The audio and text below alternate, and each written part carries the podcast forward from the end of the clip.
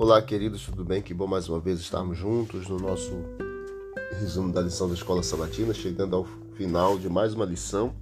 Hoje, sexta-feira, dia 1 de março, no estudo adicional, nós vemos que os salmos eles são um testemunho da fidelidade de Deus em cumprir as suas promessas e um convite para confiar no Messias e seguir também os seus ensinamentos.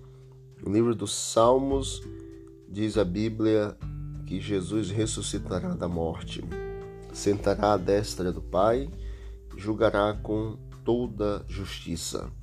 Nós vemos no Novo Testamento que Jesus ressuscitou da morte, sentou-se à destra do Pai e está julgando com toda a justiça. Os salmos eles contêm orações de Cristo e orações sobre Cristo também. No livro Desejado de Todas as Nações, a escritora cristã Ellen White ela disse que por meio de sua humanidade Cristo esteve em contato com os seres humanos por sua divindade. Ele se firma no trono eterno de Deus por meio da divindade e por meio da humanidade ele esteve em contato com o ser humano.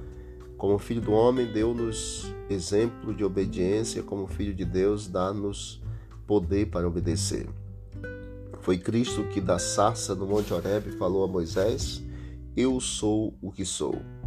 Assim dirás aos filhos de Israel: Eu sou, me enviou a vós outros.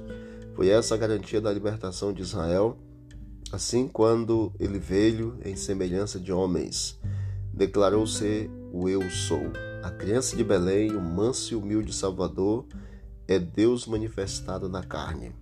A nós ele diz: Eu sou o bom pastor, eu sou o pão vivo, eu sou o caminho e a verdade e a vida.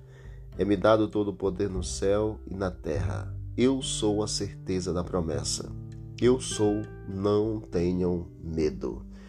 Que Deus abençoe a todos nós. Que confiemos plenamente no Senhor, o Cristo ressurreto o Cristo que está à destra do trono de Deus e o Cristo que, por meio da justiça, ele julga todo o planeta.